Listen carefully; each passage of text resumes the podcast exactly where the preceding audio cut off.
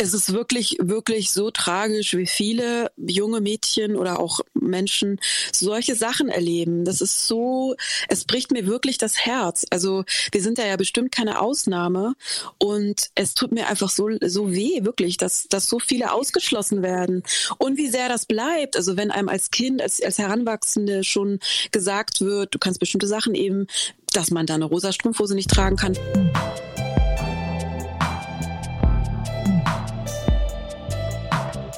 Hallo und herzlich willkommen zu Fette Gedanken. Ich bin Charlotte Kurt. Ich bin Selbstliebeaktivistin und Plus-Size-Model. Ich arbeite seit Jahren in der Modebranche und nehme diese Erfahrung genau hier mit in meinen Podcast, aber auch auf meinem Instagram-Profil. Da spreche ich über den Alltag einer dicken Person, meine Erfahrungen, die ich gemacht habe, vor allem auch meine Erfahrungen in der Modebranche. Und das Ganze verarbeiten wir hier im Podcast auch zu fetten Gesprächen und zu meinen fetten Gedanken.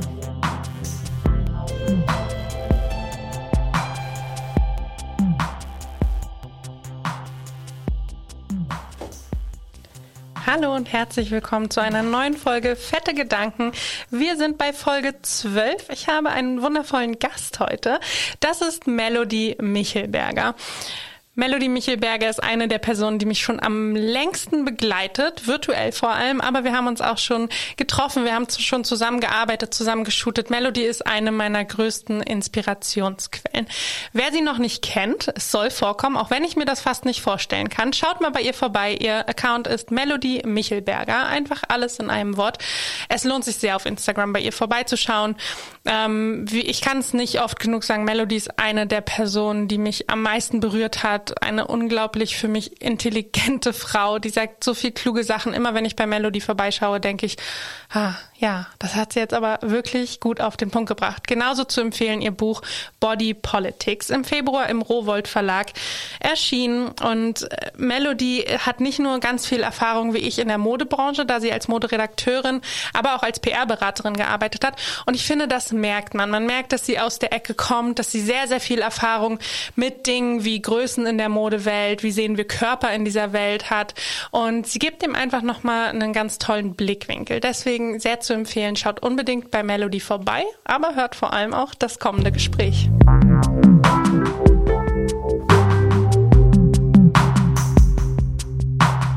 Ich habe heute Morgen nochmal zurückgedacht, wann wir uns das letzte Mal gesehen haben. Das war beim Phylida Bademoden-Shooting.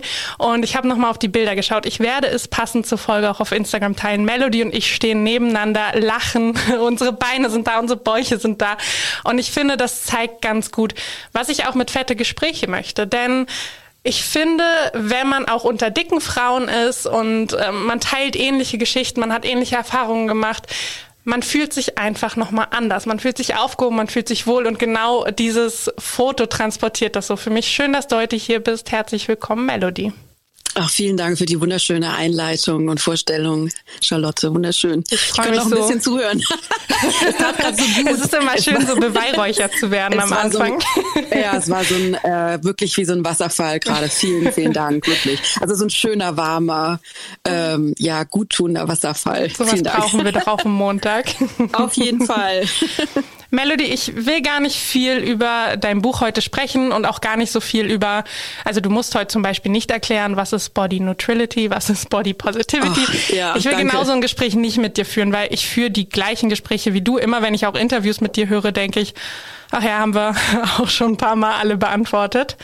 Und deswegen nur ein paar Worte zum Buch, beziehungsweise möchte ich mit dir über zwei Stellen sprechen, die mich so krass berührt haben. Ich fand es echt Wahnsinn. Ich weiß ja schon total viel von dem, was du im Buch sagst. Und witzigerweise gleich auf der dritten Seite oder sowas, die Widmung für dich und für mich da habe ich schon geweint. Also.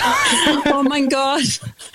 Oh Mann. Äh, willst du noch ein paar Worte dazu sagen, was das für dich auch bedeutet, diese Widmung? Oder soll die einfach so stehen bleiben? Also die Widmung hat tatsächlich ähm, kam aus meinem Sohn herausgeschossen, weil ich habe ihn irgendwann gefragt, soll ich das Buch eigentlich dir widmen? Und dann meinte er so, Mama, nee, du brauchst das Buch doch mir nicht widmen, weil ich habe dich ja eh die ganze Zeit. Widme das doch den anderen Leuten, also ne, den Leuten, die quasi ähm, ja auch an den gleichen Sachen strugglen oder mit den gleichen Sachen strugglen. Und dann haben wir so ein bisschen tatsächlich zusammen überlegt und dann ist mir auch so im Prozess des Schreibens aufgefallen, dass dieser ganze Buchschreibprozess Prozess für mich nochmal unglaublich wichtig war, um mit ganz vielen Sachen weiterzukommen und auch nochmal dieses viele Beschäftigen mit meiner Kindheit, mit all den Dingen, die da passiert sind. Ähm, deshalb war das eben für mich auch äh, wichtig, mhm. dass so, hey, das ist auch für mich. Es war ja wirklich ein, also für mich war das ein riesen Struggle, dieses Buch zu schreiben. Das war jetzt für mich nicht so, wie ich mir das am Anfang vorgestellt habe. Dann setze ich mich so locker in meinen bunten Kleidern an den Schreibtisch und schreibe dann mal so ein paar Stunden und dann irgendwann kommt am Ende ein Buch raus. Nee, so war es halt überhaupt nicht. Und es war für mich wirklich, ja, ich habe auch nochmal eine Therapie angefangen, während ich das geschrieben habe, weil so viele alte Wunden aufge oder ich selber aufgerissen habe und nochmal genau hingeguckt habe, ähm, genau, dass ich das auf der einen Seite eben, das war wirklich auch so mal, nochmal so ganz wichtig, ey, das ist für, für mich, für mich, um auch so nochmal so weiterzukommen, aber dann eben auch für dich und für wen eben, ne, also für alle, die angesprochen sind. Mhm. Und ich habe schon gehofft, dass Menschen sich wirklich angesprochen ähm, fühlen, weil ich wirklich eben auch so merkte, meine Geschichte, von der ich auch bislang dachte, dass sie so individuell ist und dass ich quasi die obergrößte Loserin auf diesem Planeten bin, ähm, weil ich es nie geschafft habe, ähm, quasi ne, wirklich schlank zu bleiben, weil ich alle Diäten gemacht habe und trotzdem mich immer unwohl in meinem Körper gefühlt habe. Und ich aber jetzt eben auch während dem Schreiben und auch so danach auch schon merkte, ey, das ist eine Geschichte, die ganz viele, also meine Geschichte ist so stellvertretend für mhm. dieses Gefühl, was eben so viele, vor allem Frauen haben, dass sie in ihren Körper nicht richtig sind, dass sie sich erst richtig doll anstrengen müssen. Deshalb war das eben für dich? Es ist so krass, weil ich genau das gleiche mit dem Podcast erlebt habe. Ne? Ich habe jetzt die erste Staffel quasi abgeschlossen, zehn Folgen gemacht und habe ja ganz viel über mich erzählt und immer wieder kam, das war bei mir genauso, ach krass, das hat meine Mutter auch zu mir gesagt, ich wusste gar nicht, wie tief das sitzt und ich dachte, wie krass unsere Geschichten unterscheiden sich alle irgendwo. Aber im Kern sind sie gleich, ne? Und ganz, ganz viel Schmerz, den wir alle irgendwie, vor allem Menschen in dicken Körper mit sich rumtragen, ähnelt sich dann auch sehr oft. Und das hatte ich auch bei deinem Buch. Also ähm, ich würde gerne noch über eine Stelle sprechen, die mich, ich habe wirklich durchge, ich bin an einem Wochenende durchgerast quasi durchs Buch. Oh wow. Ähm, äh, und habe ganz oft gedacht, ja, ja, weiß ich schon, weiß ich schon. Ne? Also gerade wenn du über Dinge wie Sehgewohnheiten und so, das, das haben wir ja alle auch genau. schon öfter mal angesprochen. Und trotzdem hatte ich in jedem Kapitel aber Momente, wo ich dachte, ah, das hat sie jetzt super schön zusammengefasst oder ne, da hat sie den Gedanken irgendwie so formuliert, wo ich vielleicht noch gar nicht war soweit. Und es gibt eine Stelle, ich habe das Buch neben mir, ich schlage es einmal auf, auf Seite 182, da sprichst du über den Sommer 2018, als die Zeitschrift Emotion auf dich zukam. Ja. Und ich muss den Satz einfach vorlesen, weil er mich so berührt hat. Ähm, ne, du wirst angefragt für ein Cover, aber dennoch, mein erster Gedanke, nachdem ich auflegte, war, dann kann ich ja wieder nicht abnehmen. Trotz all der Positivity, all des Empowerments und all der Community Power, auf meinem inneren Moodboard klebte der Wunsch, irgendwann dünn zu sein. Oh man, jetzt kriege ich auch gerade voll Gänsehaut. Boah, ja. also ich habe es wirklich gelesen und mir, mir, hat sich so der Hals zugeschnallt, weil ich es aber auch so wichtig finde. Und ich habe hm. in dem Moment gemerkt, ich habe gar nicht mehr nur Abnehmen immer auf meinem Moodboard gehabt, sondern ich hatte auch ganz lange bis vor einem Jahr Angst vom Zunehmen. Ne? Also mm. egal wie weit wir auch schon sind und ja. ich meine, wir stehen öffentlich dafür ein, hatte ich trotzdem so dieses Gefühl, aber zunehmen möchte ich jetzt auch nicht. Ne? Nee, genau. Und auch ganz oft von außen, ich, ich denke, dir geht's genauso, dass auch Freunde, Freundinnen immer wieder kommentieren, was man so tut. Und dann kommt immer wieder auch dieser Satz, ja, du bist gut, aber also noch dicker, Charlotte, mm, ne? So dieses. Ja, ja, ja, ja, ja. Und also diese Stelle im Buch, ich saß da, ich musste echt auch kurz Pause machen, weil ich das echt so ein bisschen mit mir rumtragen musste. Mm. Und ich finde es ganz schön, im Yoga sagt eine Yogalehrerin von mir immer, sitting in your discomfort. Und ich finde, mm. genau das mm. hat dieser Satz gemacht, zu merken, oh, da geht's mir jetzt gerade echt nicht gut mit. Mm. Ähm, aber äh, genau diesen Discomfort irgendwie wahrzunehmen und zu sagen, gut, da merkst du, dass da noch was ist, ne? Ja, voll. Also mir war das ja dann auch, also mir, mir sind einige Stellen im Buch, also ich merke das jetzt, ich lese ja jeden Sonntag mhm. immer so acht bis zehn Seiten aus dem Buch vor und da waren jetzt schon einige Stellen, wo ich zum Beispiel auch, auch weinen musste, mhm. während ich das live vorgelesen habe oder die mir einfach sau unangenehm waren, weil ich immer noch dieses, dieses Ding auch immer noch mit eben mit mir rumtrage, dass ich halt alle beeindrucken will, dass ich, ne, also so dieses, ja, es ist alles gut, so in, auf allen Ebenen. Ja. Und genau dieser Moment, das aufzuschreiben, das ist ja auch noch nicht so lange her. Mhm. Und das wollte ich eben auch nochmal alles erklären, so, weil das ist ja auch das, es geht dir bestimmt ähnlich, dass, dass immer so viele Leute auf mich zukommen und sagen, oh, du hast es geschafft, so als, als wirklich, als würde so eine Regenbogenbrücke aufgehen ja. und man würde über den Abgrund einfach so rüber tanzen und dann würde man drüber winken. So ist es ja eben nicht. Und es war mir so wichtig, das zu schreiben, ey, das ist noch gar nicht lange her, dieses Emotion Cover. Und trotzdem hatte ich eben dieses, auch diese Gefühle und trotzdem habe ich immer wieder solche Momente, wo ich, wo ich das eben, ne, wo ich, wo ich denke, ach, wäre das nicht schön, dünner mhm. zu sein oder auch das, was du gerade meintest, zuzunehmen. Ich habe auch zugenommen in diesem Corona-Jahr ja. und ähm, ja, also ich habe auch immer wieder so Momente und es ist ja auch total normal. Also es ist ja, also gerade bei mir nach so einem nach so einer langen Zeit von eben in, ne, so verstrickt in Selbsthass mhm. und Scham und ist es ja, bin ich ja jetzt noch gar nicht so lange quasi auf der, ich wollte auch schon die andere Seite sagen, aber schon, aber schon so einfach, ne, also beschäftige ich mich damit täglich mit dem Thema und ähm, trotzdem ist es total schwer, diese Gedanken so, also denen halt so die Tür vor der Nase zuzuschlagen, dass ja. sie wirklich draußen bleiben. Immer wieder schaffen sie es halt doch, sich so reinzuschleichen und ja. Ja, ja witzigerweise, ich habe das auch ganz oft, ähm, wenn im Privaten zum Beispiel, ne, dann jemand sagt, oh, hast du abgenommen, toll siehst du aus dass ich dann halt nicht äh, meine Rede halte, ne, wie ich es immer allen mhm. sage, dann müsst ihr so und so reagieren, sondern dass man dann manchmal denkt, ach nee, heute habe ich keinen Bock und dann einfach lächelt und weitergeht. Und dann merke ich auch immer, ich will mich irgendwie dafür geißeln und sagen, ach Charlotte, jetzt hast du, ne, du bist doch mhm. die Charlotte Kurt, die an der das alles abprallt und die es besser weiß und dann erklärt. Und manchmal ist man das aber nicht, ne? Und sich auch da zu sagen, ist auch okay. Also ich glaube auch immer, ich glaube, ich habe lange gedacht, Selbstliebe ist auch so ein Ziel aber dass wir dieses ja. Ziel eigentlich nicht erreichen, diese vollkommene Selbstliebe, ne, wenn wir ja. das so auf ein höheres, auf ein Treppchen quasi stellen, das ist schon interessant. Ähm, witzigerweise wollte ich dich fragen, was hat das Buch mit dir gemacht? Hat's dich, hast du das Gefühl, es hat nochmal, also jetzt gerade auch äh, als es erschienen ist, ne, ich glaube, die Reaktion darauf, das habe ich im Podcast gemerkt, das ist krass, ne, wenn dann, wenn du wirklich merkst, das verändert was bei Leuten oder ähm, da kommt Feedback dazu. Was hat das mit dir gemacht, dieses Buch zu veröffentlichen? Mm, also ich fand es tatsächlich, ich hatte wirklich total Angst, das Buch mhm. zu veröffentlichen. Ich hatte wirklich Albträume und habe paar Nächte nicht geschlafen. Es wurde dann in letzter Sekunde auch noch paar Wochen vorgezogen, wegen so Marketinggründen. Also hatte ich dann noch weniger Zeit, mich quasi mental darauf vorzubereiten. Also schwupps war es dann da. Ähm, ja, also die, das, das Feedback, was kam, das erste, auch re relativ schnell kam das schon nach zwei, drei Tagen oder so. Das ist ja dann, ne, man, es kannst du ja wahrscheinlich auch nachvollziehen, man schickt das dann so raus. Ich habe da wirklich so viel, nicht nur Herzblut, sondern auch wirklich, es ist ja wirklich mein Innerstes mhm. auch in diesem Buch. Und ich, also für mich war das so wichtig, das genauso zu schreiben, weil ähm, also eigentlich hatte ich ja wirklich vor, ein ganz anderes Buch zu schreiben. Also ich wollte mehr so die Erklärbär oder ne, die mhm, Erklärbärin, mhm, so das ist das ist das und das ist Body Positivity und so, also mehr so von außen. Aber ich merkte dann, ich kann das gar nicht von außen beschreiben. A, ist es dann gar nicht so greifbar für die Leute und B, bin ich halt auch noch überhaupt nicht so weit. Und da musste ich erstmal so reingucken in mein Inneres und ganz viel über mich nochmal lernen.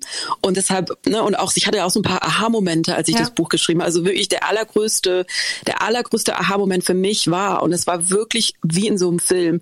Ich saß auf meinem Teppich hier im, äh, in einem Wohnzimmer und habe alle Fotos, die es von mir gibt, sortiert, weil ich ähm, tatsächlich eher nicht so ordentlich bin, habe ich das in tausend Kisten und Fotoalben, die alle rausgeholt und halt neben, also so sortiert ne, nach einzelnen Abschnitten mhm. meines Lebens, weil ich halt gucken wollte, wo, also so, eigentlich habe ich halt geguckt, wo war ich wie dick. Mhm. Und dann habe ich halt festgestellt, ich war nie dick. Ich bin jetzt dick seit so vier Jahren. Davor war ich überhaupt nicht dick. Und das hat natürlich nochmal die, die komplette Ausrichtung des Buchs total verändert, weil ich natürlich jetzt also ne, weil ich ja gar ja. nicht quasi die Perspektive einer Frau teilen kann, die immer schon dick ist. Ähm, und das war nochmal wichtig, also ne, weil ich ja eben diese andere Seite auch äh, lange erlebt habe, aber glaube ich, genau da, diese Seite, dass man sich in Anführungszeichen dick fühlt, mhm. was ist, was natürlich noch mal mehr Frauen auch ähm, ja nachfühlen können und ich jetzt auf der dicken Seite bin und nochmal wieder andere Sachen erlebe. Aber das war voll der Aha-Moment auf jeden Fall und es war voll scary, das Buch zu veröffentlichen. Natürlich auch, weil ich ja auch, also ich habe nichts explizit über meine Familie geschrieben, aber es fließt ja doch ein, mhm. ähm, auch was meine Eltern, also wie weit sie mich nicht unterstützt haben oder was für Worte gefallen sind in Bezug auf meine Figur. So fängt das Buch ja auch an. Das war natürlich für meine Eltern, für meine Mutter, für meinen Vater jetzt auch nicht so so schön, ja. Zu lesen. Ähm, und ich wusste natürlich, wenn das veröffentlicht wird, also ne, dass da jetzt kein, also was, was soll da passieren? Also es wird jetzt nicht besser, das Verhältnis ja, so ja. mit uns.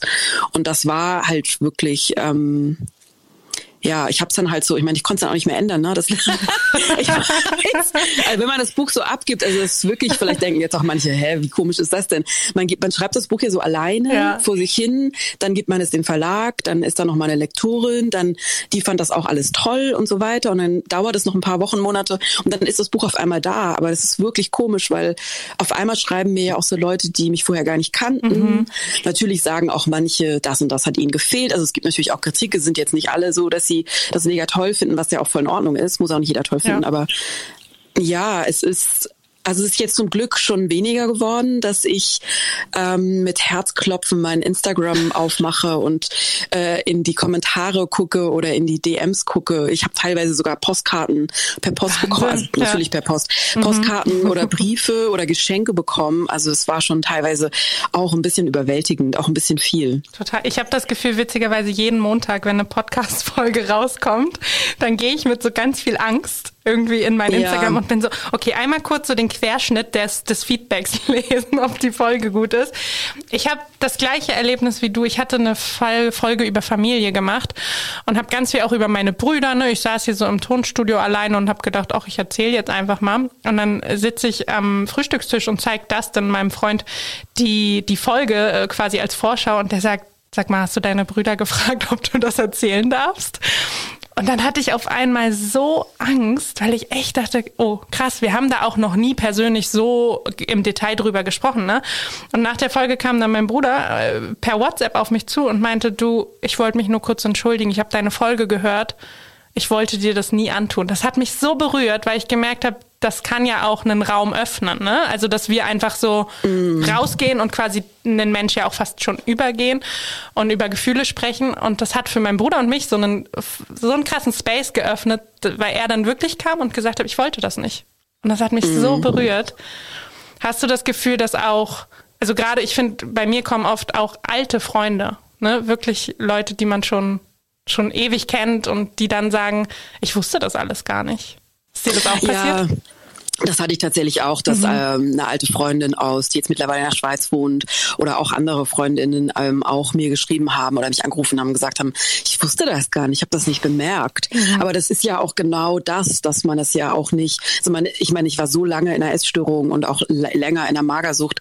Das ist ja auch dann ähm, genau das, wo man quasi, ich versuche jetzt gerade in meiner Wortweise ein bisschen aufzupassen, wo man das so perfektioniert in Anführungszeichen. Mhm. Also ähm, ich wollte ja auch nicht, dass das habe ich ja im Buch auch geschrieben, ich wollte ja auch nicht, dass das irgendjemand mitbekommt, dass nie irgendjemand erzählt und ich wollte nur, dass die Leute ganz begeistert sind, wenn ich auf einmal super schlank geworden bin innerhalb von ein paar Wochen.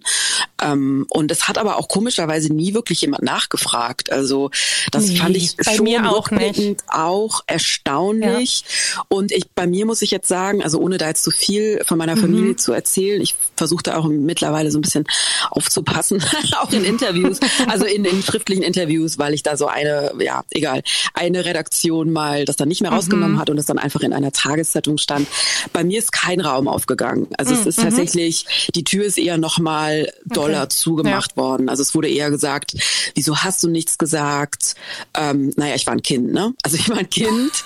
Ähm, wieso habe ich nichts gesagt? Wow, ich war sieben, ähm, aber ich habe mich auf die Diskussion auch nicht eingelassen, weil ich mittlerweile auch weiß, durch diese Therapie wieder, die neue und die alten Therapien so, es ist nicht meine Schuld gewesen. Ich war ein Kind und ähm, ja, also für mich ist auch okay, ne? Ich brauche diesen Raum ja. jetzt auch nicht ähm, ich denke, der würde bei mir eher noch mehr wieder aufreißen, als er jetzt, also ich bin ja auch noch mal älter, ne? Aber mhm. so, das ist es jetzt auch over so.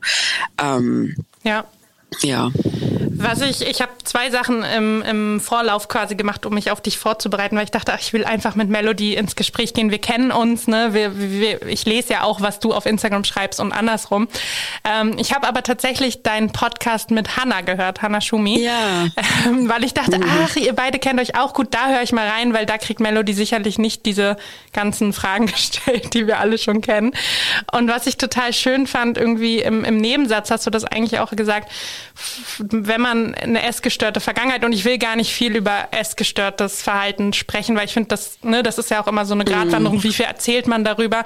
Aber was ich total schön fand, dass du auch so deutlich gesagt hast, das bleibt ja auch. Also die wird man ja, ne, nur weil wir heute tun, was wir tun, sind wir ja auch diese Vergangenheit nicht los. Und ja. also ich zum Beispiel merke immer noch, das ist eigentlich wie eine Spätfolge einer Krankheit, einfach immer noch, ne? dass du gewisse Sachen dich triggern, dass bestimmte ähm, Wörter, die gesagt werden oder bestimmte, ne? ich zum Beispiel schäme mich immer noch ab und zu auch für Essen, wenn jemand kommentiert, mm. wie ich esse. Ähm, und das hat mich sehr berührt, weil äh, hast du das Gefühl, oft finde ich gerade auch dicke, fette Körper und Menschen, die öffentlich sprechen, die zeigen oft immer nur dieses, wir sind schon so weit und ne, alles erreicht irgendwie. Und ich finde, das gibt mir persönlich total viel ähm, Wärme und auch so Zuneigung, wenn ich höre, dass jemand sagt, nee, ich habe also ich habe auch immer noch Probleme und ich bin auch nicht irgendwie euer Body Hero und gehe durch den Tag und alles ist super, ne? Und also diese so, so kleine Sätze, die du nebenbei dann auch sagst, da denke ich dann, ah, Schön, schön, dass ich das auch mal höre. Ja, das war mir auch voll wichtig, das im Buch auch zu schreiben. Mhm. Wirklich so dieses, hey, ich bin auf dem Weg. Also jetzt diese, ne, also ich bin ja nicht auf der anderen Seite von Self-Love, wie du es vorher auch schon meintest. Ich finde auch, das ist so ein Prozess. Für mich ist es schon tausendmal besser, meinen Körper nicht mehr jeden Tag zu hassen und ihn am liebsten einen anderen Körper haben zu wollen und ihn auch nicht gut zu behandeln. Das war, so hat sich mhm. ja bei mir eben auch diese Essstörung ähm, ja die letzten Jahre auch wieder gezeigt oder auch tatsächlich im letzten Jahr wieder gezeigt, dass ich schlecht mit meinem Körper umgegangen bin, weil ich ja bei einem Unfall meinen Geruch und Geschmackssinn verloren mhm. habe und ich nicht dachte, dass dass ich so, weil ich ja ne, manchmal dann auch, glaube ich, selber schon dachte, dadurch, dass ich so viele Interviews dazu gegeben habe und ja dann auch schon das Buch angefangen habe zu schreiben, dass es trotzdem noch in mir ist. Also dieses, dieser Moment dann nicht mehr riechen und schmecken zu können für immer, das, das war, das war so einschneidend, dass ich so wieder in alte Verhaltensmuster reingerutscht bin, dass ich dann auch vergessen habe zu essen oder so sauer war auf meinen Körper, so ich dachte manchmal so, Mann, das gibt's doch jetzt nicht. Nach all dem, was ich erlebt habe schon in meinem Leben und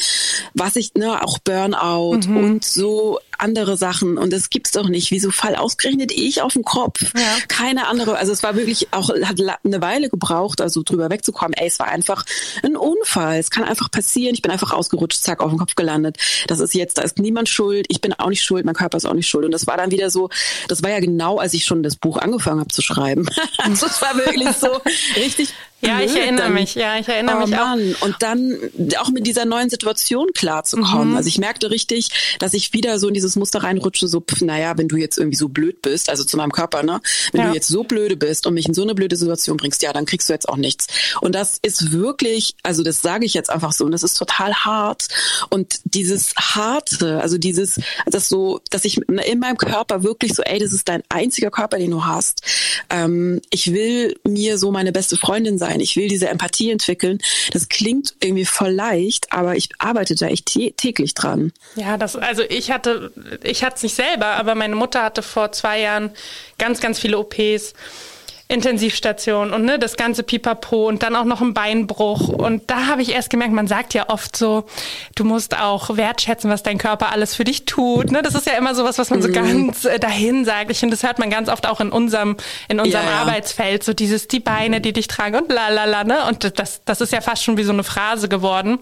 Mhm. Und, und als meine Mutter, also die auch wirklich klein und sehr zart auch ist, in diesem Bett lag, da hat das für mich so eine andere Bedeutung. Ich habe gedacht, oh Gott, das macht unser Körper, ne? Der liegt hier mhm. auf einer mhm. Intensivstation und heilt irgendwie fünf Stellen gerade gleichzeitig. Das hat mich so überwältigt und da habe ich wirklich gemerkt und deswegen finde ich es auch so schön, dass du immer sagst, der muss deine beste Freundin sein, ähm, wie ungeduldig wir auch oft mit unserem Körper umgehen. Und ja, ich finde auch deine Geschichte mit dem, mit dem ja. Sturz, ähm, ja. auch das nochmal, ne, das kann dir jeden Tag passieren. Ich meine, du warst da irgendwie fröhlich Eislaufen, was ich übrigens geliebt habe. Ja, Geht auch bald wieder los, hoffe ich. Sehr also ich habe jetzt letzte Woche kam tatsächlich gerade mein am Samstag kam genau mein Helm an, mhm. den ich mir extra in den USA bestellt habe, weil es super schwer ist. Also es ist mehr so ein, das ist mehr so ein ähm, Kopfband, also mhm. kein richtiger Helm, sondern mehr so ein Schutzband, also aus so einem super Hightech äh, Military whatever Material, Military Grade whatever. Ich habe mich jetzt beeindruckt. Ähm, gibt viele Studien dazu. Es ist halt genau. Ähm, es geht auch jetzt eben wieder los. Ich wollte jetzt mit ähm, erstmal quasi Inline. Es sind keine Inliner, das sind so Inliner, mit denen man halt auch die Eiskunstlauf-Sachen machen kann, die wir gemacht haben. Mhm. Und dann geht's hoffentlich im Oktober wieder los. Also ich gehe auf jeden Fall wieder zurück in den Verein und mache dann da weiter, wo cool. ich aufgehört habe. Ich habe ja in dem Moment, wo ich hingefallen bin, noch nicht mal irgendwas Tolles gemacht. Also ich kann jetzt auch nicht mega was Tolles, aber wir haben schon so kleinere Sachen gemacht. So kleinere also du hast mich schon schwerst beeindruckt. ich bin aber, so jemand, der sich an der Bande festhalten muss. Ähm, aber sag mal, hat das Eislaufen, weil äh, habe ich überhaupt nicht in meinem Fragenkatalog eigentlich an dich, aber wenn du schon drüber sprichst, hat das Eislaufen dir einen neuen Blick auf deinen Körper gegeben? Weil ich finde, das ist so eine Sportart, da hat man oft auch so ein sehr bestimmtes Körperbild zu, ne? Und ja. auch sowas, wo man vielleicht, ich habe das zum Beispiel mit Ballett, wo man vielleicht so ein bisschen denkt, kann ich das überhaupt? Mm. Hattest du das beim Eislaufen? Ja, natürlich. Das mhm. hatte ich damals schon, als ich das als junges Mädchen mit elf, zwölf machen wollte und meine Mutter mich da nicht hinfahren konnte, weil ich vom Dorf komme und der, der nächste Ort war 15 Kilometer. Das konnte sie halt nicht machen, zweimal mhm. in der Woche. Und damals hatte ich ja auch schon das Gefühl, dass ich zu viel bin und zu rund bin und zu ausladend. Ähm, obwohl ich ein durchschnittliches Kind war, trotzdem mhm. hatte ich das Gefühl. Und natürlich hatte ich jetzt auch wieder tatsächlich die Bedenken. Und ähm, ich muss wirklich sagen, ich war die Einzige, die tatsächlich ein, zwei Mal auch was Abwertendes oder was. Ich habe das mehrmals extra betont, ja. dass ich quasi ja die Dickste bin. Und da meinte mal ähm, eine aus dem, die meinte dann so, du musst es übrigens nicht extra betonen, ne? Also, so, dass ich mich voller Tapp fühle, weil ich dachte, oh Gott, ich dass ich das, das, immer noch mal so erklären musste ja. und dachte, dachte auch so, das gibt's doch jetzt nicht. Warum habe ich denn das Gefühl, ich meine, A, sieht man das ja nun, ja. Ähm, ich muss es ja jetzt nicht wirklich erklären. Und, ähm, und ich war natürlich auch die, die fast die Älteste oder ich war die Älteste, so mit schon mit mhm. Abstand Abstand. Ähm, aber ich merkte tatsächlich schon, dass ich das Thema Sport, dass das was ist, das nicht, ich kann das nicht wertefrei genießen. Also ja. ich liebe es wirklich Eislaufen, das ist mein allergrößtes, also ich liebe es, mir die Schlittschuhe anzuziehen und ich war ja teilweise jeden Tag auf dem Eis. Wir hatten dreimal in der Woche abends Training, immer eineinhalb Stunden. Wir haben die Füße wirklich geraucht Wahnsinn. und wehgetan, aber ich wollte das, also bei mir schwank, wie sagt man das nicht, schwankt nicht. Das geht dann immer schnell in so ein, ich will das dann schon auch allen zeigen, dass ich das kann. Mhm, das mhm. merkte ich, das musste ich mir auch selber eingestehen, dass ich dieses, dass ich schon sehr verbissen auch war und natürlich dann abends dreimal Training, das ist viel, aber dann natürlich trotzdem am nächsten Tag morgens um zehn wieder auf dem Eis stand, weil ich schon auch zeigen wollte, dass ich es extra gut kann. Obwohl ja. natürlich, es gibt keine Noten, ich mache keine Meisterschaften, so ähm, es kommt jetzt niemand und sagt, gib mir ein Fleißsternchen oder so. Und da merkte ich so, wie krass dieses Werte, also dass ich das eben nicht ja einfach machen kann aus Spaß, sondern dass ich schon sehr ja Sport immer noch als was ja, also nicht mehr, dass ich mein, dass es mein Körper jetzt unbedingt in diese Form bringt, ne, von der ich dachte, dass ich sie unbedingt haben muss, aber eher noch mal so dieses ja fleißig sein und schon bestimmte mhm. Sachen erreichen, bisschen so wie bei den Bundesjugendspielen, ne, extra hochwerfen. ich habe den Teil gerade gestern Abend vorgelesen, das ist ja. ja noch so frisch, dieses dieses Sport, also Sport war für mich halt nie was, was mir Spaß gemacht hat und aber auch nie was, was man einfach so macht, ohne jetzt ein Ziel zu haben. Und da merkte ich tatsächlich beim Eislaufen, dass ich schon wieder in so eine Richtung gerutscht bin, dass ich es halt extra gut machen wollte, ne? dass ich schon extra ja. auch allen zeigen wollte, ach guck mal, die Melodie, die kann da jetzt noch, ne, die macht da jetzt noch so einen Dreiersprung. Also das sage ich jetzt auch einfach so, weil ja. es ist, nervt mich selber, dass es so ist, aber es ist halt einfach so.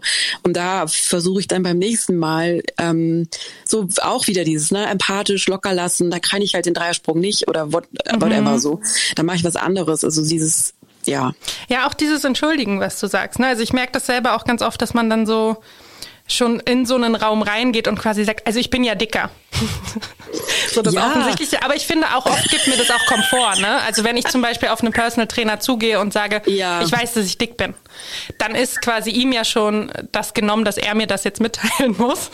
Ja, weil sowas finde ich ja auch ganz ich. schlimm. Ne? Man macht das ja auch ganz oft aus Selbstschutz, weil man quasi gar nicht will, dass irgendjemand in dieser Gruppe oder in dem Training das dann dir quasi sagen muss. Ja, und das Ding ist halt wirklich, wir hatten unterschiedliche Trainerinnen. Mhm. Teilweise mhm. ähm, hatten wir wirklich Trainerinnen, die auch so die, die wirklich die Erwachsenen trainiert, die auch Meisterschaften machen, ne? die dann, die kommen dann zum, machen dann zum Aufwärmen so ein paar Sprünge, wo man denkt, okay, ich weiß, wir standen da immer so ein bisschen, ups, oder sind halt so ein bisschen aus Versehen so blöd in die, also in deren, in deren Kreis so reingekommen. Mhm. Dann wurden wir mhm. immer, also es war schon, es hat riesig Spaß gemacht. Mir hat es überhaupt Spaß gemacht in diesem, das Eislaufen, weil es auf einmal wirklich so, ich weißt du, als wäre man wieder in der Schule. Man ist dann in so einer Umkleidekabine mit so ganz unterschiedlichem Alter. Ne? Die Jüngsten sind 16, die Ältesten wie ich 44. Aber es ist halt so, ich fand es total toll, aber ähm, Genau, ich meine, da ich hatte das halt nie, ne? Also auch noch nicht mal wirklich diese eine russische Trainerin, die wirklich hart war, ne? Ja. Die auch wirklich, die hat nie irgendwas gesagt. Aber wie du es halt schon meintest, wir kennen das halt. Ich kenne ja. das, dass mein Ballettlehrer mehrmals, als ich 16, 17 war, mehrmals zu mir vor der versammelten Mannschaft gesagt hat, ähm, du wärst doch eigentlich ganz hübsch, wenn du ein bisschen dünner wärst. Oder andere Sachen, mhm. die ich mhm. jetzt nicht nochmal wiederholen will. Aber es ist so, mhm. und deshalb gesagt, kenne ich das. Ich glaube, das ist dann einfach, dass wir das vorher schon ähm, ich schon mal so sagen würde, hey, mir ist es übrigens aufgefallen, dass ich auch dick bin. Ich hatte so ein Aha-Erlebnis bei Alo. Alo warst du ja, ja auch schon. Ja. Um Alo bei Alu habe ich trainiert ähm, fürs Eislaufen, mhm. um meine hintere Kette, wie Alu sagt, weil man ja beim Eislaufen schon sehr viel aus dem Knie macht, ja. und man quasi den Po-Muskel und die hinteren ähm, Muskeln braucht, um halt hochzuspringen. Ne? Also mhm. so. Ähm, und Alu, ich habe dann auch ein, zwei Mal das gesagt, so ja, ich brauche ja extra viel Kraft. ähm, und Alu meinte, na ja, dein Körper hat ja die Muskeln schon, ne? weil er trägt dich ja, ja. jeden. Also das fand ich immer so, dass, dass ich immer extra betont habe, dass ich mehr Kraft brauche als die anderen, die halt super, super dünn sind.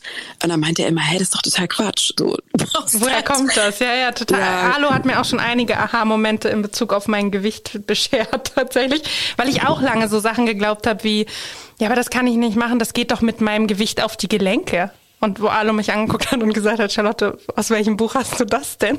Ja, genau. Also ähm, Alo ist da wirklich teilweise, ja. ich kenne wirklich keinen Personal Trainer, ja. der so absolut nicht fettfeindlich ist und der so open ist mit, ne, ja. der einfach deinen Körper anguckt und genau sagt, guck mal da, der Muskel, den könntest du noch ein bisschen dann, ne? Ja. Oder wenn du das machen willst. Das war ja klar, für was ich ähm, quasi trainieren will, also was das Ziel ist, um da ne, einfach mhm. mehr Kraft mhm. zu haben. Und dann hat, hatte, haben wir genau das trainiert, aber es war halt, es ist nicht einmal irgendwas in keine Richtung gefallen und es ist, ähm, das ist total was super Besonderes. Kleiner Einwurf für meine ZuhörerInnen. Alu wird auch in einer der nächsten Folgen vorkommen. Kleiner Teaser. Ähm, was ich gerade was gerade auf meine persönliche Liste ge gewandert ist, Post-Corona-Liste, was wir alles tun wollen, ist tatsächlich auch wieder äh, mir ein Ballettstudio suchen.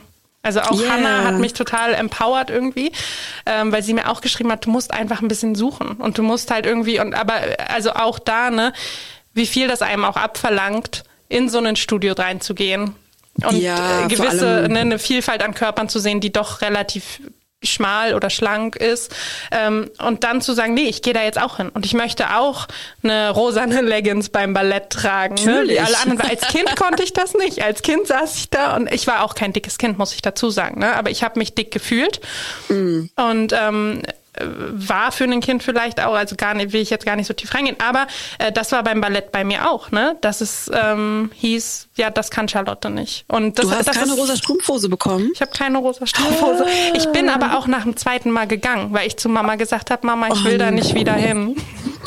Also es ist wirklich, wirklich so tragisch, wie viele junge Mädchen oder auch Menschen mhm. solche Sachen erleben. Das mhm. ist so, es bricht mir wirklich das Herz. Also wir sind ja. da ja bestimmt keine Ausnahme und es tut mir einfach so, so weh, wirklich, dass, dass ja, so viele ausgeschlossen bleibt, werden. Ne? Und wie sehr das bleibt. Also wenn einem als Kind, als, als Heranwachsende schon gesagt wird, du kannst bestimmte Sachen eben dass man da eine rosa Strumpfhose nicht tragen mhm. kann. Ich weiß auch, dass, dass mir mal in der Veranstaltung, genau, dass der gleiche Ballettlehrer eben auch dann meinte, ähm, ja, dass mein Rock ein bisschen länger ist, damit er halt meinen Hintern ähm, ja. Und das sind alles so kleine Stiche, ne, in das Selbstwertgefühl. Total. Ich war ja dazu halt auch noch sehr groß, ne? Also ich war ja, ja schon genau, damals groß. sehr groß und stand da immer wie so ein, wie so ein Riese zwischen diesen ganzen kleinen Mädchen.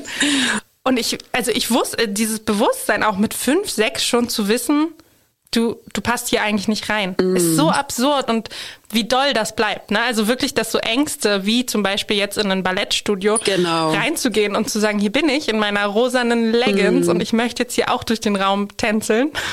Wie viel das auch einem abverlangt dann noch. Ja, das, ich meine, das muss es doch wirklich mhm. geben und ich verstehe einfach nicht, dass, dass so wenige, ich kenne das vom Yoga, also ich mache jetzt ne, schon lange, ich meine, es ist ja die Corona-Zeit, aber da ging es mir auch so, dass ich dann schon oft immer so, wenn, wenn man dann auf der Matte war und die anderen mhm. noch kamen, so ein bisschen geguckt hat und so, ah, na super, ich bin wieder die, wieder die Dickste, ja. weil manche Sachen gehen dann halt nicht so gut, ne? Ja. Also wenn dann, wenn man bei der, in der Kerze einmal der Bauch quasi aufs Gesicht fällt, das ist ja wirklich so. Man kurz Schnappatmung bekommt. Ja, Witzigerweise hatte ich im Yoga so ein einen befreienden Moment. Das war so krass. Ich bin in ein Yoga-Studio, dann auch noch Berlin Mitte, ne? Muss ich, glaube ich, gar nicht weiter ausführen. Und ähm, ich bin da rein und dann kommt der Yogalehrer wirklich straight auf mich zu und sagt, schön, dass du hier bist. Wir machen heute aber sehr, sehr viele Halteübungen. Sei sorgsam mit dir. Du hältst mehr Gewicht in diesen Übungen mach einfach zwischendurch Pause, wenn du nicht mehr kannst. Und erst mhm. war ich so ein äh, unangenehm und mhm. während der Stunde wurde ich immer dankbarer, dass jemand auch nicht da so drumrum und irgendwie, ne, sondern der kam mhm. wirklich so gezielt auf mich zu und hat gesagt, sei da wirklich sorgsam mit dir, das ist überhaupt nicht schlimm.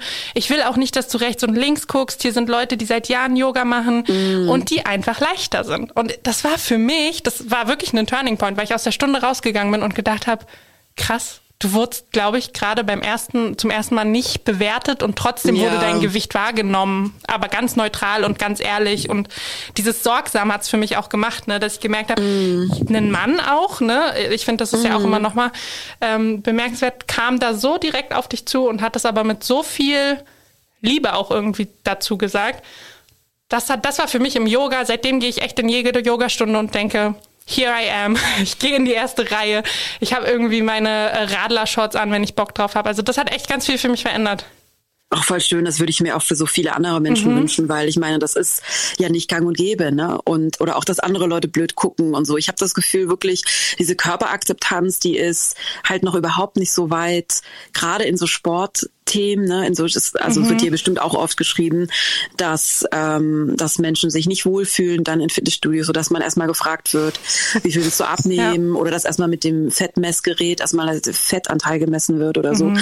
Ähm, und dann kommt ja noch eben das dazu, ne, dieses, ähm, dass man sich nicht gewertschätzt fühlt oder auch nicht einfach okay behandelt wird. Also das ja. hatte ich auch schon und das finde ich eben so krass daran, finde ich auch, wir sind ja auch Small Fatties, also mhm. wir sind ja so am unteren Absolut. Spektrum beide und wenn wir sowas eben auch schon kennen, ich kann mir manchmal gar nicht vorstellen, wie es Menschen geht, die eben einfach in noch größeren Körpern leben. Und also wenn wir schon das Gefühl haben, wir sind ja nicht so richtig oder ne, mhm. ne, wir haben und wir beschäftigen uns auch jeden Tag damit. Mhm ähm, oh Mann, also, aber es gibt mir dann auch wieder so nochmal so ein Drive, nochmal noch mehr ne, dafür einzutreten Total. und noch mehr zu kämpfen. Ey, es muss einfach für alle Leute möglich sein, in ein Yoga-Studio zu gehen und da nicht blöde Blicke zu ernten oder blöd, das, blöd mit einem blöden Gefühl rauszugehen, dass man nicht ähm, willkommen ist. Ja, total.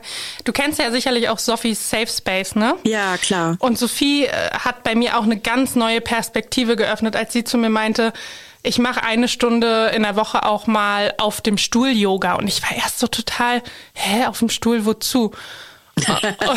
ne? wie, wie blöd auch eigentlich und ignorant von mir. Und dann sagte sie, na ja, mm. es gibt Leute, mm. die können das gar nicht, was du kannst. Also es ist mm. gar nicht so, du denkst, du gehst in eine Yogastunde und bist da irgendwie die Dicke, aber es gibt Fakt gibt Menschen, die sich halt nur im Sitzen dehnen können. Und da war ich auch noch mal, also ne, auch dieses tritt mal ein Stück, Stück zurück. Du bist auch nicht das Center dieser Bewegung, sage ich jetzt mal. Du bist, mm. dein Körper ist auch nicht äh, nicht der problematischste, sage ich jetzt mal so in Anführungszeichen. Das war für mich total okay. Komm einmal ja. runter, Charlotte. Ja, das ist auch immer wieder wichtig. Mhm. Ne? Ich meine, wie toll, dass sie das, dass es das gibt mhm. und wie schade aber eigentlich, dass es das nicht ähm, ja, das ist das, das ist nur, das, na, dass sie das macht. Ja. Aber in Hamburg glaube ich, also fällt mir niemand ein, der ähm, eben auch so eine so eine sowas anbietet. Ja, und auch also auch explizit, ne? explizit eben ja. auch für dickfette Körper anbietet. Ja. Das fehlt mir sowieso total, ähm, auch mit allem anderen Sport, mhm. Sportsachen. Ja weil wir gerade so über auch raus aus seiner Bubble kommen. Ne? Oft habe ich auch so ein bisschen das Gefühl, wir umgeben uns natürlich auch mit sehr vielen Menschen, die ein ähnliches Mindset haben wie wir, die sehr viele Sachen auch wissen.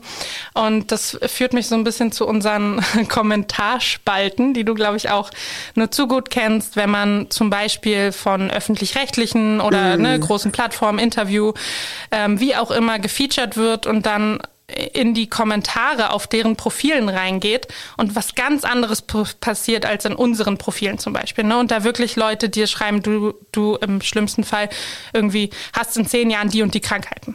Und ähm, wie gehst du mit so Kommentarspalten um? Weil für mich ist es immer wieder echt krass.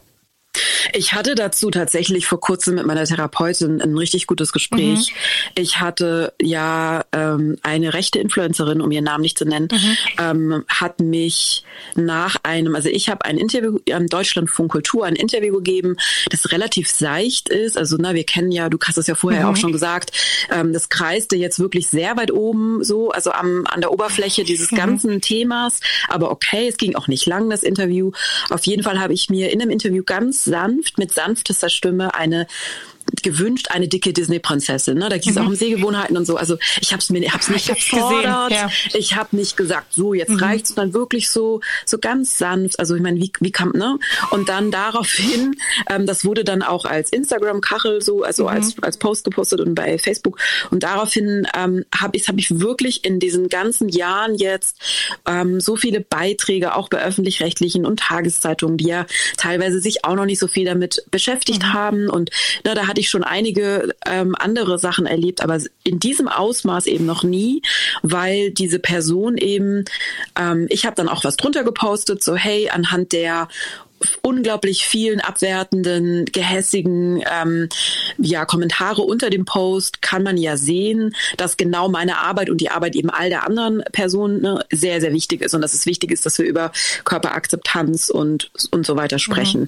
Und diesen Kommentar hat dann eben diese rechte Influencerin als, als Instagram-Story geteilt, plus Fotos von mir geteilt, also Fotos von Unterwäsche, wo ich in Unterwäsche mhm. einfach nur mein Leben lebe und ähm, so aussehe, wie ich aussehe. Und ähm, ich habe wirklich noch nie so viele negative, also furchtbare Hänsel, ja, gehänselte, mhm. wie sagt man, Hänseleien, Abwertungen, Drohungen ähm, bekommen, wie in diesen darauffolgenden drei Tagen auf allen meinen Kanälen, mhm. also bei Facebook, bei Instagram, teilweise per Mail. Ich habe so, also mich hat es so erschüttert diesmal, weil ich es ja auch schon wirklich oft erlebt habe, kurz davor auch schon mal erlebt habe, weil irgendwie ist auch also bei Arte oder so mhm. irgendwas. Aber das hat mich sehr erschüttert, weil die Kommentare ähm, also die ging schon weit über die Gürtellinie so hinaus. Ne? Also da wurde sich über mich, da wurde gemobbt. Also wirklich, ja. dass erwachsene Menschen dann so gegenseitig bei Facebook Bilder von mir, so hier ist die Dame und dann, ich will das jetzt nicht wiederholen, ja. ähm, weil das auch triggernd ist für viele Menschen, also wirklich schlimmste ja Fantasien da formuliert haben mit Klarnamen ähm, mich abgewertet haben mich klein gemacht haben ähm, mich als Frau ich meine ich bin eine erwachsene Frau auch wenn ich aber eine junge Frau gewesen wäre wäre es genauso schlimm ich fand es nur so krass dass Menschen sich das so rausnehmen Absolut. Ähm, und da habe ich mit meiner Therapeutin darüber gesprochen und sie hat mir das nochmal so erklärt, dass in dem Moment, wo wir, ich sage jetzt mal wir, also ich, wir ähm, diese Plattform bekommen, wie bei Deutschlandfunk Kultur und ähm, quasi so herausstechen ne, mit einer Meinung. Mhm. Also mit, ich wünsche mir eine, eine Disney-Prinzessin. Dann, sie meinte so, wir sind alle quasi so eine Fläche an Menschen und eine guckt dann so hervor. Also Melody ist dann auf einmal so, die guckt wie so ein Leuchtturm hervor und dann kommen eben verschiedene Menschen und hauen da drauf, weil die das scheiße finden, dass ich quasi diese Aufmerksamkeit bekomme. Im Grunde ist es total egal, was ich gesagt habe. Im Grunde ist es auch total egal, wie ich aussehe. Das war dann halt noch so ein Zusatzbonus, dass ich nicht dem Schönheitsideal entspreche und in den Augen ähm, derer, ja, ist, ist quasi weniger wert bin. Es wurde auch mehrmals so gesagt, so eine Frau, ähm, ja, eine, eine gute deutsche Frau muss abnehmen Oh muss Gott. schlank sein. Mhm. Also auch dieses, dieses mhm. ne, für den männlichen Blick quasi mhm. ansprechend sein, muss ich richtig anstrengen. Das wurde immer wieder wiederholt, aber ähm, sie hat mir das, das hat mir sehr geholfen, nochmal dieses, ey, es geht überhaupt nicht um mich. Es geht mhm. null um mich in diesen Hunderten. Ja, so, Wahnsinn, weil das hat ja. mir echt auf dem Weg nach Hause, ich nach Hause geradelt bin, hat mich das so ein bisschen hat mir so ein bisschen Last von der Schulter genommen, weil mhm. ich, weil, ich meine, du wirst das auch kennen, wenn man 40, 50, 60 Nachrichten bekommt, wo Menschen ähm, ja auch traumatische Sachen wiederholen, die wir kennen, weil uns das als Kind oder als Heranwachsende gesagt wurde. Die haben teilweise genau das wiederholt, was meine Eltern gesagt haben ja, ja. oder was fremde Menschen oder was ich zu mir selber gesagt habe. Wenn dann, wenn dann so eine das war dann eben so eine Welle ne, an, ähm, an, ja, an, an traumatischem ähm, verbale Gewalt ist das ja auch. Und ich mhm. hatte dann auch tatsächlich Hilfe drei Tage lang, weil ich auch aus den letzten Malen, die ich das hatte, gelernt habe, dass auch, so wie ich das in Hannas Interview auch mhm. gesagt habe, dass ich zwar wirklich wie so eine Wikingerfrau vorne dran stehe mit meinem Teflon beschichteten Schild und das für alle kämpfe und mhm. auch für mhm. mich kämpfe und es prallt schon das allermeiste ab, aber manches geht halt doch durch und bleibt Absolut. dann halt irgendwie hängen ja. und es ist ja auch nervig, weil was mich daran so geärgert hat, es hat drei Leute drei Tage lang den ganzen Tag beschäftigt. Ja. In diesen drei Tagen, also es hat mich Geld gekostet, es hat mich Zeit gekostet, weil ich die Leute ja bezahlen muss. Es hat Zeit gekostet, meine Lebenszeit, in der hätte ich auch auf dem Sofa liegen können oder weiß was ich, einen Artikel schreiben ja. können, mit meinem Sohn Uno spielen. Und das fand ich so gemein daran, oder das finde ich immer wieder ja. gemein an solchen, an solchen Wellen, wenn die kommen, das ist so, das ist, ich muss mich ja damit beschäftigen. Ne? Du, also ganz viele sagen ja dann, ja, mein Gott, dann lösch es halt. Es ist so. Nee, ja. also ich finde auch gerade äh, Nachrichten zu bekommen, also Kommentarspalten sind das eine, die finde mhm. ich krass, aber da kann ich aktiv entscheiden, da gehe ich nicht rauf. So, ich bin jemand, ich ignoriere dann genau. wirklich diese Posts, Artikel, wo auch immer das ist.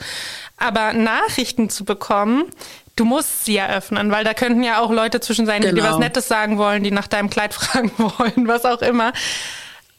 Und diese Macht, also ich finde auch immer dieses, ja, da musst du drüber hinweg und so, ne? Nee, also ich merke auch ganz oft, das geht dann auch in dem Moment nicht. Und nee, äh, schöner um Tipp, also schön gut, auch, dass du es ja. geteilt hast, weil äh, für mich auch.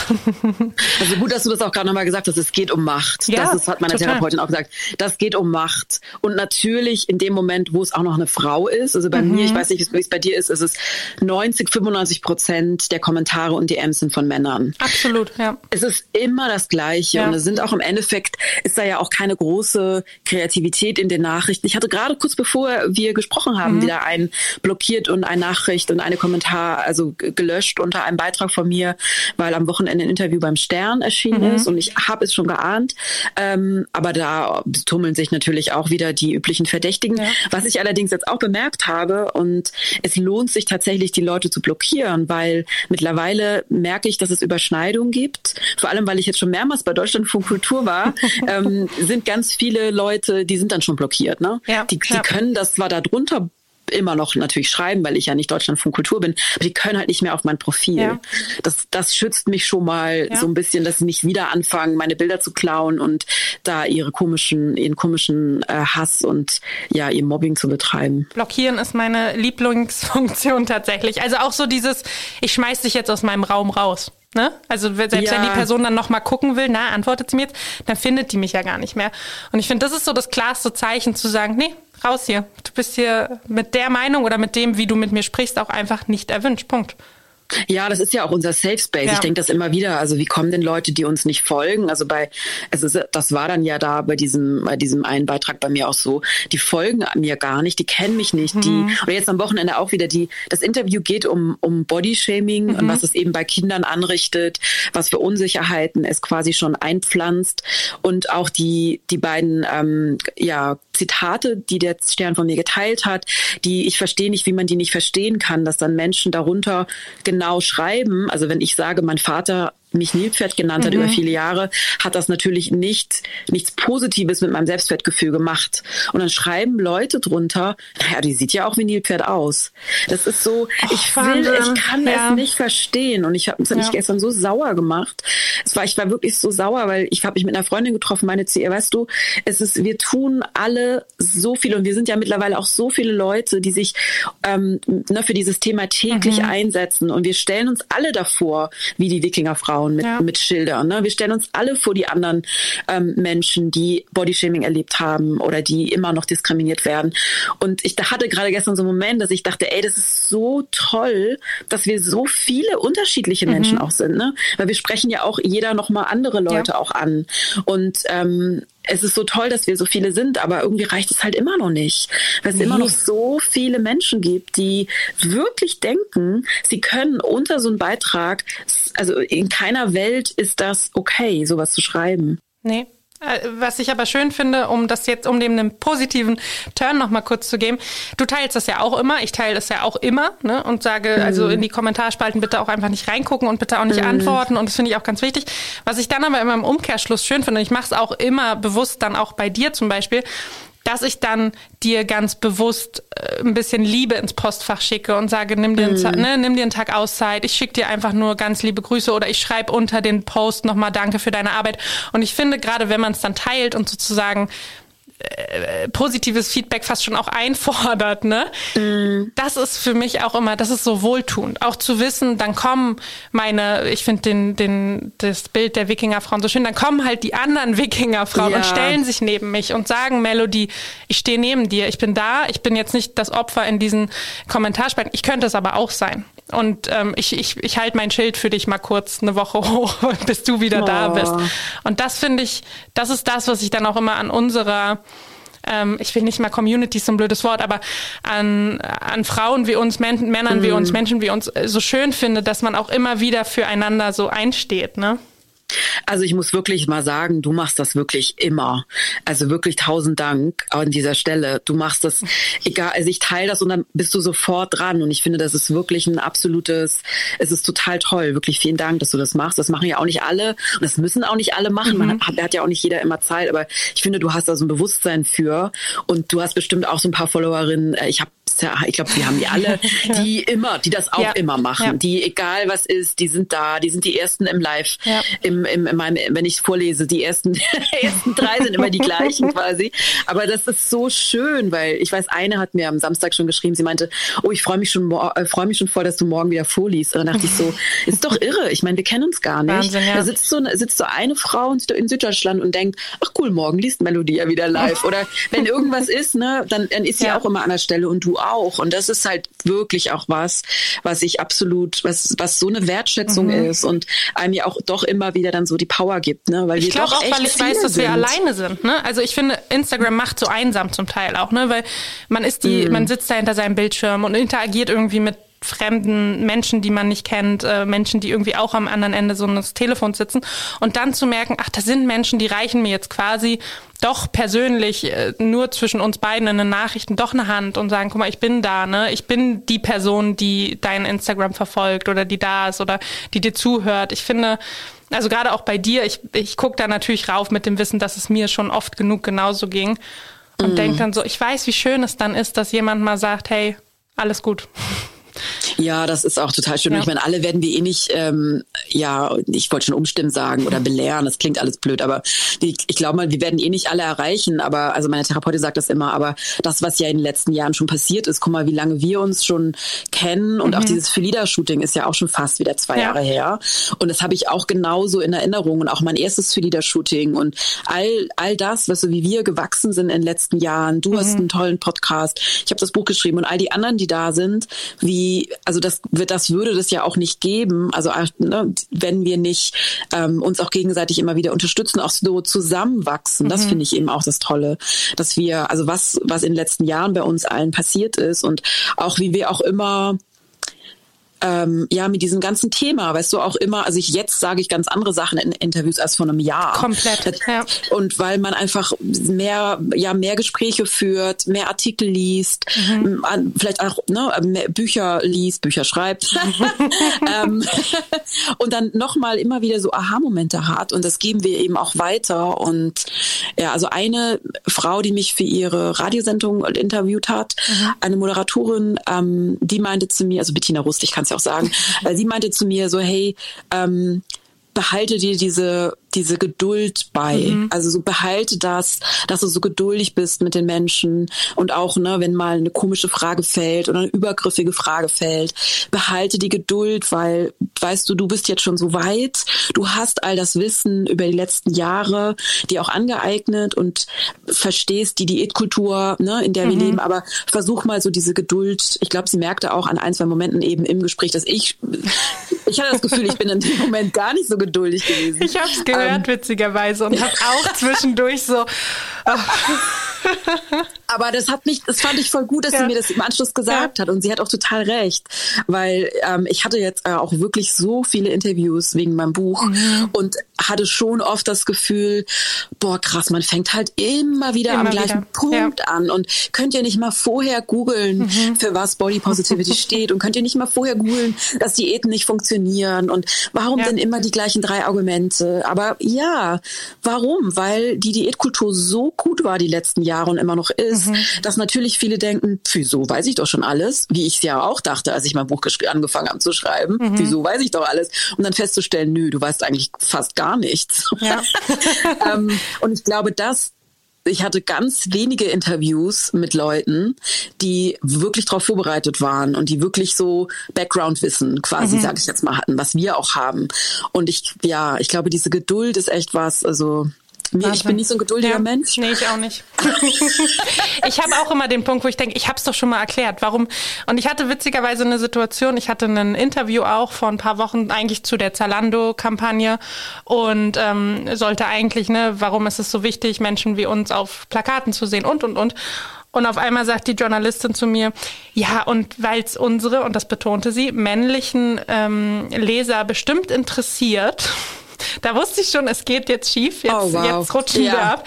Ähm, was sagst du denn aber zu dem Thema Gesundheit? Und da habe ich oh. gemerkt, oh krass, das hat mich so aus der Bahn auch geworfen. Ich habe dann auch danach direkt angerufen und gesagt, ich möchte, dass es rausgenommen wird. Ich fand ja. es unmöglich und ähm, habe aber mit einer Agentur zusammengearbeitet und äh, einer aus der Agentur, mein Kontakt in der Agentur, rief mich dann an und sagt, es tut mir total leid, ich hätte dabei sein müssen, ich hätte da abbrechen müssen, wir haben dich da nicht beschützt. Ähm, mm ich weiß nicht, ob es dir hilft, aber das zeigt doch nur, wie wenig, wie viele Menschen euch noch nicht gehört haben, wie viele Menschen noch nicht da sind, wie oft ihr das noch wiederholen müsst. Und ich weiß, es macht müde, aber mach's öfter, weil es ist so wichtig, weil genau diese Menschen haben dich noch nicht gehört. Und das war so schön auch für mich in dem Moment. Mm. Das ist genau das, ne? Diese Geduld zu haben, es auch immer und immer und immer wieder ähm, zu wiederholen aber auch dazu zu lernen und zu sagen, bei einem Thema wie Gesundheit blocke ich auch ab und sage, ich finde es unmöglich und ich möchte es nicht. ähm, ja, das ist halt ja. eine sehr, das ist ja für viele Leute ein bisschen diese Frage, so jetzt habe ich sie. Ja, jetzt ja, habe ich sie im Kasten, mhm. so das ist jetzt die Frage, tja, was soll sie jetzt dazu sagen? Ja. Ne? So nach dem Motto. Ja, und jetzt bringe ich sie auch ins Wanken, ne? Genau. Weil wir sind ja immer so sehr straight bei allen Antworten und dann genau. kommt die, so der letzte Schlag, den ich dir noch mitgeben kann. Und das ist, ja. äh, für viele ist es auch so ein bisschen, glaube ich, das Totschlagargument. Ja. Und ich antworte da meistens mit meiner Geschichte eben. Ne? Ja. Ähm, ich hatte die Frage auch in einem Live-Interview mhm. vor kurzem beim Fernsehen. da fragte er mich das auch. Und ich mhm. dachte, und ich habe leider nicht so schlagfertig, ähm, na, leider nicht so schlagfertig reagiert und gesagt, sorry Leute, also. ja, ja, also es fällt mir dann auch immer erst später ein. Ne? Man ist dann genau. so perplex ja auch, wenn man da irgendwie sitzt und denkt, echt jetzt? Bis hierhin war es irgendwie total nett, aber jetzt kommst du damit. Ja, also schaut ja. an Body Mary, die mir angeboten hat, ein Coaching zu machen. Mhm. Und ich werde das mhm. auch bald, ähm, weil sie ist da einfach so krass gut im Thema ja. und tausendmal schlagfertiger als ich. Und ich ähm, habe wirklich das Bedürfnis oder das Gefühl, so ein, ähm, ja, also ich merke jetzt auch, jetzt habe ich so viele Interviews dazu gegeben und mhm. war dadurch, dass ich eben auch, wie du auch, wie wir alle, so diese weibliche Sozialisierung, ne? Mhm. Also auch in dem Moment, ich habe mir das Interview angeguckt und dachte, dachte, krass, wie freundlich ich bleibe und wie nett und ich lache dann mhm. auch noch so nett und so. Ich dachte, wow, das ist so dieses, was, was mir auch immer eingetrichtert wurde, so nett sein, ne? Es war eine ja. echte Scheißfrage, die er mir gestellt hat im Live-Fernsehen. Da hätte, hätte man einfach auch sagen können im Nachhinein, so nicht. Diese Frage ist unmöglich, ja. die ist herablassend, die ist herabwürdigend. Ähm, genau, und da möchte ich hin in Zukunft, da noch mal radikaler zu sein, also auch nicht so everybody's darling ja. sein zu wollen, ne? die so nette Sachen sagt, ne? weil ich meine, viele Sachen, die wir sagen, die sind ja auch so für viele Leute so nett. Mhm. Ja, stimmt, alle Körper sind gut, ah ja, okay. Aber dann die vielen Sachen, ne, die wir ja auch kennen aus der Vergangenheit. Ähm, du erinnerst dich an diese eine Kampagne, so bis zu welchem Gewicht ist Body mhm. Positivity okay? Mhm. Das, das denken ja trotzdem immer noch viele Leute. Ja. Und das ist, glaube ich, wirklich so ein Totschlagargument immer noch für viele. Aber ich will da in Zukunft auch noch mal, ja, noch mal dann mein Schwert rausholen. Nicht nur das Schild, sondern so jetzt rein. Ich wollte gerade sagen, wir holen dann gleichzeitig alle unsere Schilder für dich raus. Ich und glaub, die anderen kommen und genau. Ich glaube einen schöneren um, Abschluss gibt's gar nicht, oder? ich glaube auch nicht, aber ich glaube, weißt du, ich habe gerade wirklich gerade gestern so einen echt schön warmen Moment, obwohl mhm. ich mich so über diesen anderen Artikel aufgeregt habe, dass ich dachte, ey, wir sind so viele gerade. Ja. Das hat mich so stolz gemacht ja. für uns alle, weil wir das alle, ne, wie sie alle heißen, wir so unterschiedlich sind, aber so eine gute Arbeit machen und die so wichtig ist. Und ja, irgendwie wollte ich das auch nochmal mehr appreciaten jetzt nochmal in der Zukunft. Ne? Voll. Also dieses gegenseitige Supporten nochmal mehr aktiv machen. Zum einen das und auch nach Rat fragen. Also du bist zum Beispiel auch jemand, wenn ich nicht wüsste, wie gehe ich mit was um oder ich habe jetzt eine Anfrage, mhm. mit der ich nicht sicher bin, auf jemanden zuzugehen ne? und genau. zu sagen, du Melody, hier kam was. Wir haben das ja auch schon ein, zwei Mal mit, mit genau. Marken, die uns angeschrieben haben und zu sagen, was hältst denn du davon? Ich bin gerade total unsicher. Das finde ich so wichtig, weil wir sind alle zusammen da. Und wie du sagst, wenn wir alle zusammen irgendwie da an der Frontlinie quasi stehen, dann dürfen wir uns auch hinterrücks mal beraten und um Rat fragen. Um, ne? Auf und, jeden und wenn es nur mal ein wichtig. kurzes, ey, ich bin total am Ende, ich weiß gerade nicht, ne? Genau. Ähm, genau. Deswegen ein kleiner Reminder auch an alle, die die gleiche Arbeit machen wie wir sucht euch auch Hilfe in der eigenen Community. Ich finde, das ähm, musste ich im letzten Jahr auch lernen, nicht zu sagen, nee, ich teile da gar nichts und ich, ich gehe lieber einen Schritt zurück und ich bin, ne, ich hatte so Momente, wo ich dachte, ich bin total wertlos für diese Community, mm. sondern dann nach vorne zu gehen und zu sagen, nee, ich, ich spreche jetzt mit den Menschen, die mich da virtuell umgeben. Genau. Ja, das ist super wichtig. Aber äh, ja, voll der schöne Gedanke auch. Also wirklich dieses ähm, ich glaube, so heißt sogar ein Kapitel in meinem Buch, ne? Ich weiß nicht. ich habe schon vergessen. Nee, Self-Love als Community Love ja, heißt ja. das. Das finde ich so schön, weil es geht ja eben nicht darum, ne, so im eigenen Kämmerlein sich äh, toll zu finden, sondern wirklich mhm. das dann auch so weiterzugeben und zusammenzuhalten und zu unterstützen und zu gucken, wer braucht gerade die Unterstützung und wer hat irgendwo einen Shitstorm, wo kann man was machen oder mhm. wer braucht ne, was auch immer. Und das finde ich auch voll schön und das ist ja auch voll gewachsen. Und dieses Bewusstsein ist ja, also wenn es bei uns ist, ist es ja bei anderen sowieso auch, aber ähm, ja. Total. Community wirklich auch als Community zu leben, ne? Melody, ja, es war ein viel. Fest. Du hast einfach, du hast es, ich will, ich könnte noch eine Stunde mit dir weiterreden. Ich gucke hier nebenbei auf, mein, auf meine kleine Uhr, die läuft. Wir reden jetzt genau eine Stunde. Und ich fand es wunderschön. Vielen, vielen ich Dank. Ich fand es auch sehr schön. Vielen, vielen Dank. Ich hoffe, dein Danke. Montag startet jetzt noch ein bisschen besser nach holprigem Start. Doch, tatsächlich hat jetzt die Baustelle aufgehört. Jetzt, wo wir natürlich, wo ich ins Schlafzimmer umgezogen bin, äh, hat die Baustelle aufgehört. Nee, also ich starte jetzt sehr, erstmal sehr gut und beschwingt und fröhlich und warm in mein Mittagessen. Wundervoll, lass es dir schmecken. Danke. Vielen Dank an meine erste Gästin Melody Michelberger. Schön, dass du da warst und vielen Dank auch an dich, die oder der mir zugehört hat. Es war ein wundervoller Start in dieses neue Konzept, in meine fetten Gespräche. Ich bin sehr froh. Wir sind jetzt schon bei Folge 12 angelangt. Schön, dass ihr alle noch dabei seid, zuhört. Ähm, ihr könnt natürlich nicht nur Melody Michelberger auf ihrem Account finden und unterstützen, sondern auch fette Gedanken und mich, Charlotte Kurt. Genauso werde ich auch auf Instagram Instagram geschrieben, Charlotte, K-U-H-R-T, zeigt alle eure Unterstützung, auch indem ihr diesem Podcast folgt, ihn liked, ihn bewertet auf allen Plattformen, wo das geht und ihn vor allem auch verbreitet. Ich freue mich immer besonders, wenn er rumgeschickt wird, wenn ihr die fetten Gedanken und vor allem auch die fetten Gespräche, denn das Gespräch hier war definitiv voll mit sehr, sehr vielen guten Gedanken, wenn ihr die weiterschickt. Denn so kriegen wir einfach die maximale Aufmerksamkeit. Noch viel mehr Menschen müssen wissen, was uns bewegt, was unsere fette Realität ist. Deswegen schickt das rum und ich wünsche euch einen wundervollen Start in diese Woche.